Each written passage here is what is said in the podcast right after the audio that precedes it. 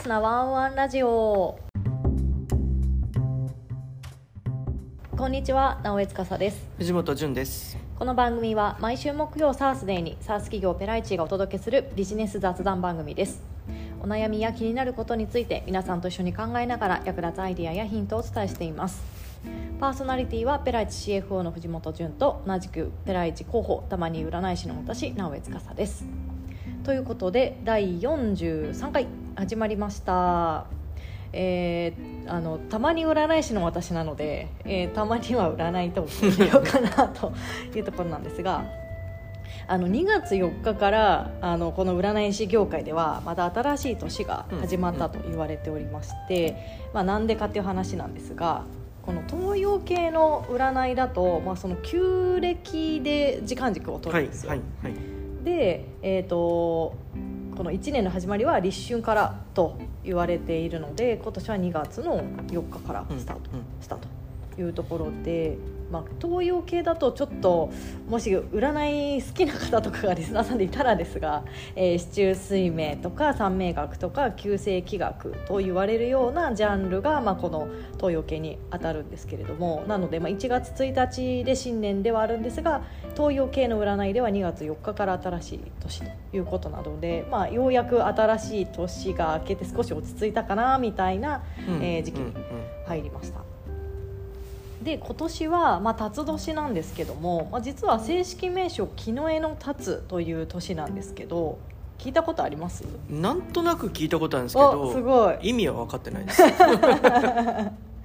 なんか「えと」っていう漢字あるじゃないですか、はいはい、普通に「えと」あれの字にもあるんですけど本来は実感十二支という、まあ、60種類からなりまして、うん、その実感の「感」と十二支の「支」を取って「まあ、えと」っていう。12×5 そうです。ってことですね。あれ5であってます、ね、12× えっ、ー、と実感十二支なんで 10×12 ですね。あ 10×12 です。あ、はい、5行の5かけて。あそうですはい、はい、はい、そうなんですよ。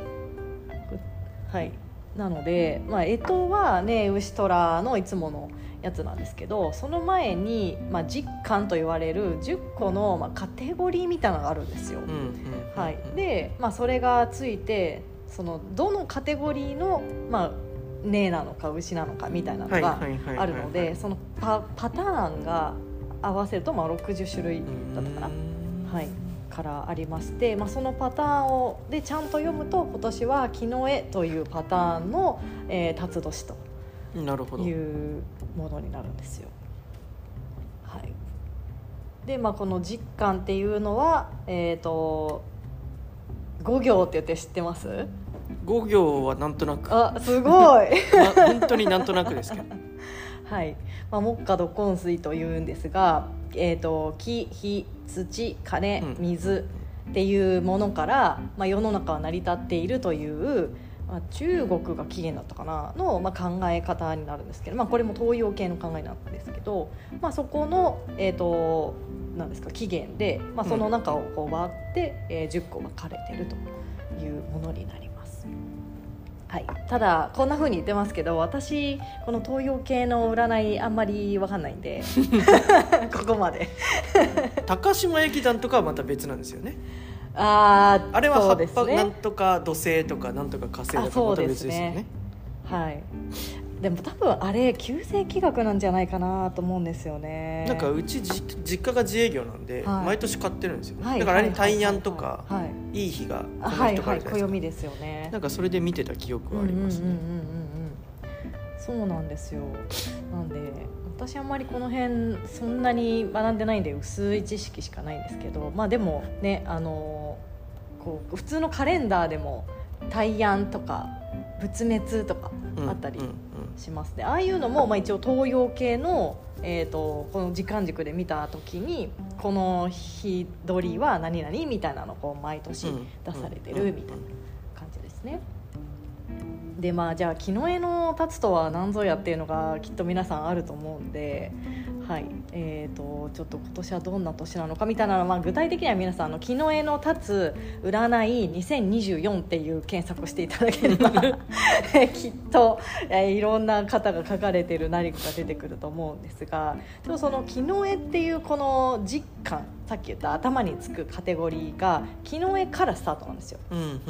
ん、なので、まあ、まずあの何かこの種こうカテゴリーの中の始まりっていう年であるのと、まあ、その辰年なので、まあ、何かこう登っていくとか、えー、どんどん進んでいくとか気品高くみたいな意味があります。なので、まあ、そういうこう何かを変えていくとか進めていくための、まあ、スタートの年だったり、えーと、何かをこう準備するみたいなのに、まあ、いいと言われたりしていますね。うん、はいで一応タツは、えーとまあ、竜であるんですけども、まあ、竜はこの占い業界では結構水と関係があるって言われたりするので、まあ、もちろんその水回りのことをやるといい年だったりとか、うん、例えば、えーと、お金と水って一応その5行の中では紐づくんですよね。なので、まあ、何かお金の準備をするとか、まあ、お金が上りやすいとも言われるんですがちょっといろんな占いとか見てるとうんちょっとこの運気はなんかすごい何かが爆上がるっていうよりかはちょっと今世の中的に停滞期っていうことらしいので、まあ、その何かを進めていく何か一歩を進めるみたいなのが、まあ、向いていると言われていますね。はい。ちょっと占い師っぽくないです。か それっぽい感じの。それっぽい。風ちゃんと ということで、まあ、ちょっと2月4日から少し経ってはいるんですが、まあ、ちょっとね、はいあのー、少しいろんな流れが変わっていくっていう業界の中では今ありますのでご紹介させていただいたんですけれども。こういうのと厄年とかは関係ないんですよねまた。また別の話なんですね。あそうですね。厄年はまた別の話ですね。いろんな時間軸の取り方が古来よりあるので難しいですよね、なんか厄年のあれも、ね、年齢もバラバラじゃないですか、はいはい、だからなんか関係あるのかなと思ったけどまた別なんですね。あそうですね。で本当はちゃんと調べたらとなんか揃ってるのかもしれないですね。これ今東洋のって話ずっとしてたんですけど西洋の占いは春分からなんですよ。はいはいはいはい、はい、3月20日前後からねなのであのこの年明けから春まで忙しいですよ。確かに。続いてる。東洋から西洋に はい。書き入れとくかも。そうなんですよ。はい。まあ、西洋は、まあ、西洋先生術とかがまあ一番有名ですけど、はい。あのまあ、天体を使っての占いが、まあ、それに当たるんですが、はいえーと、私そこもあんまり弱いんですよ。でも日本って東洋だけど、旧正月ってあんまりないじゃないですか。そうですね。それって何か理由があるんですか？うんなんかこの今までの流れからこの今の1月1日を刻んとするのに変わったのって1か月対象だったかな、うん、1か月程度でバンって切り替わったらしいんですよ。でそのタイミングってなんかそのこうもっとよ世界の流れを取り入れようみたいなのが1年を通して進んでた時だったみたいで、まあ、そこもまあ結構パワープレイはあったと思うんですがガンって変えたっていうところもありなんかうん日本ではそれのムードでそのまま進んだっていうのがなんか一応あるみたいな書き方をしたのを見ました名前調べによるとあれですもんね。我々があのお願いしてるベトナムとかも今テト休暇ですもんね。あそうですね。はい。そうなんですよ。あの弊社は、えーと、ベトナムの皆さんに開発を手伝っていただいたりっていうのがあるので、はい、あのいろいろ連携したりとかね開発をお願いしたりっていうところを結構頻繁にありますけど、旧正月休暇っていうんですよね。手と休暇。そうですよね。はい。なんかしっかりお休みされますもんね。うんそうですね、うん、うんうん。うんまあでも日本も年末年始はあでもまあ業界によりますか。でもやっぱり中国とかそういう、まあ、東洋ってこういうのを大事にしてるところですね。こういう占いとか始まりとか、まあ日本もお正月はそうかもしれないですけど。そうですねでもあ名前ど忘れちゃいましたけど中国のそのあの旧正月のタイミングもすごい盛り上がりますもんね。そうですね。はい。春節か。あ春節ですですですうん。確かにそう思うとなんか日本ちょっと弱いですね。まあしかもなんか春節ってめちゃめちゃ竜のイメージがあるんですよね。ああはいはいまあ、中国の人ってなんか竜は結構あれじゃないですか。そうですね。なんか大事にしたりなんかポイントで出てくるようなイメージはありますよねそう言われると日本はなんか弱いですね。なんですかね。お盆とかに牛に刺す。まあまあ確かに。なんかあのナスか。ナスに刺して牛作るやつくらいとかしかなんかパッと出てこないですね。まあそうなんですよなのではい。まあ、ちょっと時期がどんどん変わってきますねっていうのとまた、はい、秋分は秋分であの結構大きくいろんなところでフィーチャーされたりとかもちろん、ね、ここをビジネスチャンスと捉えて、まあ、それこそ占い師業界もそうですし、まあ、その他も何かそういうのに関わるようなところとかはやっぱり大きなポイントだったりするので動いたりするんじゃないかなっていうのはちょっと見えておりますのでまた秋分の時は秋分の時で。うん、はい、またお知らせさせていただきます。西洋の方 そうですね西洋の方はい。そうなんですよ。お牛座がスタートするのがそこからっていうのが確かあった気がします。はいということで、はい。まあ、ちょっと新しい年が始まりましたねというお話でした、はいということでこの番組は2部構成で前半はペライチ社の周りで起こったニュースや雑談後半はリスナーの皆さんやペライチメンバーからいただいたお便りをもとにお話をしていきます。簡単なこと小さなことで結構です。ぜひお便りフォームからお送りください。今回はリスナーさんからいただいたお便りをお読みしたいと思います。あっくんさんよりいただきました。ありがとうございます。年上の部下のマネジメントに悩んでいます。指示を出しても全然言うことを聞きません。一回り上の部下がいます。私は入社して6年で半年前に部下を持ちました。相手は入社22年のベテラン社員です。ただ私の方が今やっている仕事に関しては知識や経験があると思っています。年齢関係なくできないことがあるのは仕方がないと思っているのですが何度注意注意しても同じミスを頻繁に繰り返しアドバイスをしてもその場は分かったというのですが結局自己流でやってしまいます。年齢差のせいか自分は舐められてるように感じ文句ばかりで全然言うことを聞いてくれません。どのように接したらいいでしょうか？アドバイスよろしくお願いします。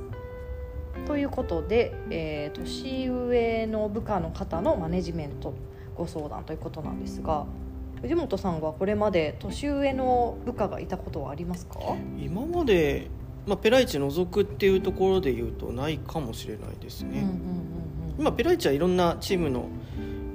あの年齢含めてですけど、うん、いるので、まあ、そういうところはあるかなとは思いますけど今までいたいらっしゃった業界はその年上の、まあ、部下だったり年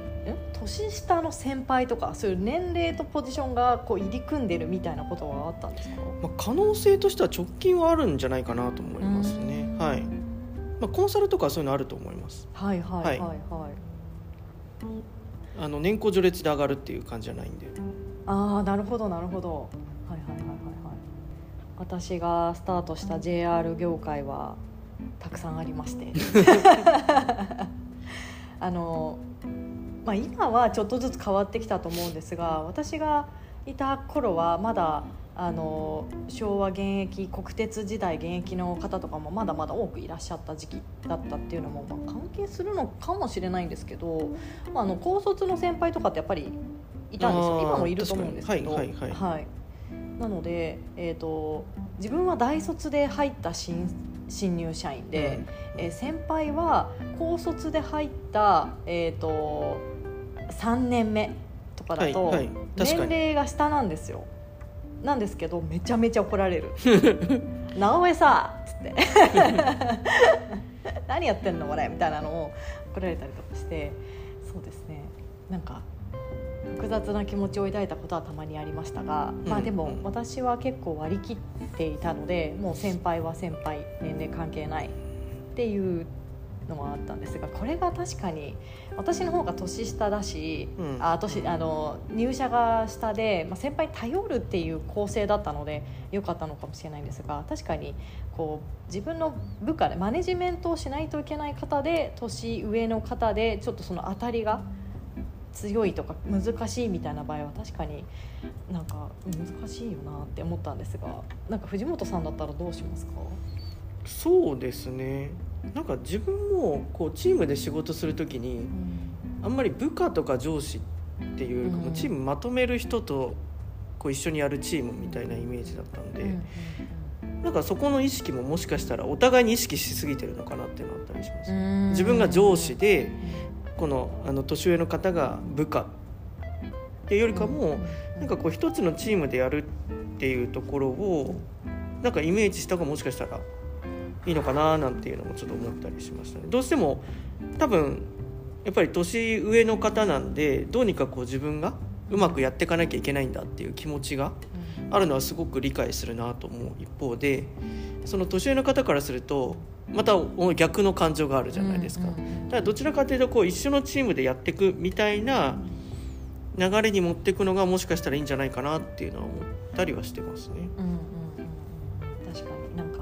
ちが上だどっちが下かみたいな感覚だったとしたらちょっと衝突しそうですよね。はい、でここにあるようにこうアドバイスをしてるっていうのはどっちかっていうとこう上司みたいなイメージだと思うんですけど、はいはいはい、っていうよりかもなんか2人で2人なのかもうちょっとチームいるのか分かんないですけどみんなでこう話をして方向性を決めていくとか。でそこで最初に決定権は多分このご質問いただいてる方にあるとは思うんですけれども。まあ、そこをどうこう持っていくかチームとしてうまく持っていくかっていうのはもしかしたら一つ解決策になるのかなとは思いましたね。うんなるほどなるほど。このアドバイスしてるされてるっていうのがもしかしたらこの年の方が嫌かもしれないのでだからそこをこう一緒に考えてやってるみたいな形で持っていくのはもしかしたらあるのかなとは思いますね。でここに書いてあるように結構舐められてるように感じるのでっていうのは結構なんかお互い壁があるのかなと思っていて。うんうん舐められちゃいけないって思ってるじゃないですか、うん、おそらく、うん、っていうよりかもなんかもう少しそういう形の方が柔らかくなるかもなっていうのは思いましたね。そうですよね確かに確かに。なんかマネージャーって、まあ、もちろん会社さんとか仕事の仕方とかにもよると思うんですけどなんかど別の会社さんでスタートアップの IT 企業さんにたまたまちょっと情報交換で昔話をした時にそこの会社さんって全員あだ名ニックネームで呼ぶっていうカルチャーの会社さんだったんですよ。はいはいはいで、うんと、その背景にはあのその誰々がマネージャーだから誰々が部長だからって言ってなんかその例えば萎縮したりとかあのもっと関係性を良くしたりとかをしたいっていう背景でそうなったらしいんですけどでそのマネージャーとか例えば部長みたいなのとかもうん一つのやなんていうのかな仕事であって役役であってなんかそその人がすごいとかっていうわけじゃない。たまたまそういう役回りっていういうようなあの理解を社内で浸透させているっていう話を聞いて、はい、あなんかすごいなんですかね。当時はまだ弊社に入りたてだったこともあり今時だなとか私は縦社会の中でずっとやってきたので あすごいフラット横にフラットっていうのってなんかまたこう発見があるなーなんて思いながら聞いてたんですけど。はいなんかもしかしたらそのさっきおっしゃってた藤本さんもこの上司と部下っていう関係性の、まあ、上下のラインじゃなくて、まあ、横のラインとかでなんかお話ししたりとか見れたりみんなで決めるとかみんなで話し合いながら、ね、まあ、最終判断はこの方の、まあ、役お役目なんだとは思いますけどっ